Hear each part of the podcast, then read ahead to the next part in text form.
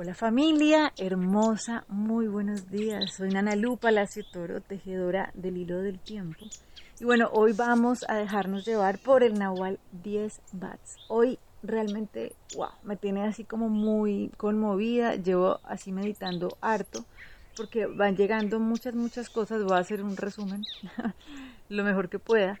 Pero básicamente la invitación del Nahualito hoy es, ok, aprendan a comprender a leer su guía para abrir su corazón. Y esa lectura de nuestro mapa para abrir nuestro corazón, podemos aprender a verlo a través de nuestros seres amados. Entonces, ahí viene la pregunta, o sea, ¿realmente nuestros seres amados son una fuente de amor o son una fuente de temor? O sea, nos ayudan mm, lo que sentimos por nuestros seres amados a expandir nuestro corazón o nos tiene muertos del susto que les llegue a pasar algo. ¿sí? Entonces, esto es clave que lo miremos, es clave que aprendamos a verlo, porque realmente el propósito de ese de los seres, de los vínculos más cercanos, no es separarnos de la unidad, ¿sí? No es como cuando uno dice como no, yo haría lo que sea por mi familia. Y mi familia son estas tres personas, ¿sí? Es como que en ese momento, ¡pum!, te apartaste de la unidad te apartaste de la divinidad y ahí es cuando comienza a tenerse una manifestación en la vida como una experiencia difícil, porque es como cuando uno se separa, lo mismo, el mismo ejemplo que siempre pongo, me pongo al frente del río a ver qué tan fuerte soy, en vez de voltearme y decir, cojo toda la fuerza del río y llego a la mar, ¿sí? Llego al mar. Entonces, es lo mismo que pasa con nuestros seres amados.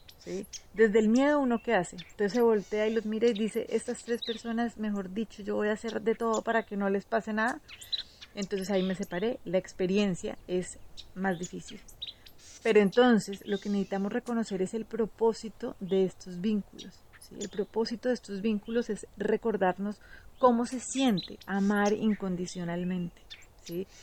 Esto es hermosísimo, sí, es muy profundo, me encanta. Hay una parte que el curso de del curso de milagros lo expresa muy bien, se los voy a leer. Dice, he dicho repetidamente que el Espíritu Santo no quiere privarte de tus relaciones especiales, sino transformarlas.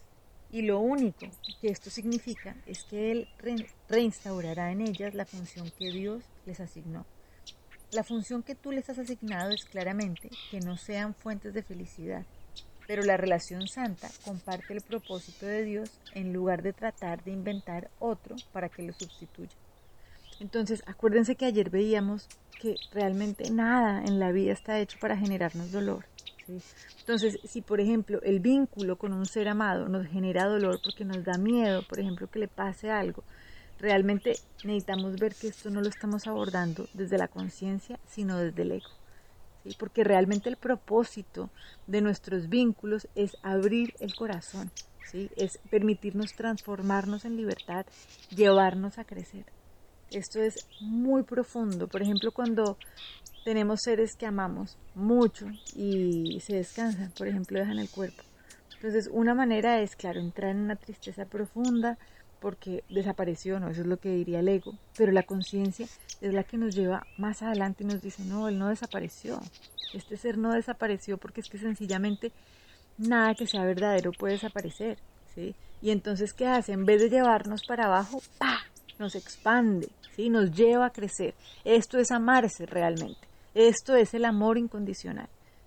Entonces, que tengamos claro eso, ¿sí? O sea, realmente ningún vínculo profundo puede ser amenazado, ¿sí? Lo único que puede amenazar ese vínculo son nuestras creencias limitantes, que cuando las dejamos a un lado, realmente podemos encontrar esas maneras de comunicarnos, de conectarnos y comprender que realmente lo que está unido, no hay nada, nada que lo pueda separar.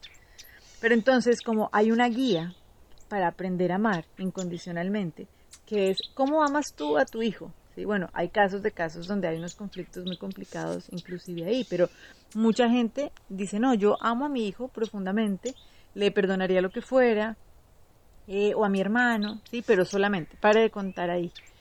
Necesitamos no parar de contar ahí, necesitamos es reconocer que así como sentimos con esa persona, es como necesitamos poder sentir con ese hermano con el que sentimos determinado malestar. ¿sí? Entonces, uy, sí, pero ¿cómo lo vamos a hacer? Diría el ego.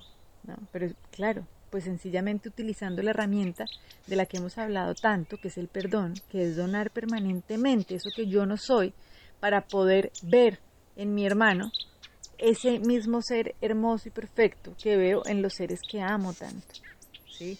Acuérdense que hace ya varios días hablábamos de algo que es muy profundo y dice como yo tengo una sola relación y es una relación con todo. Y ahí es cuando nos despertamos de verdad, ahí es cuando nos iluminamos. Y esto es, mejor dicho, hermoso.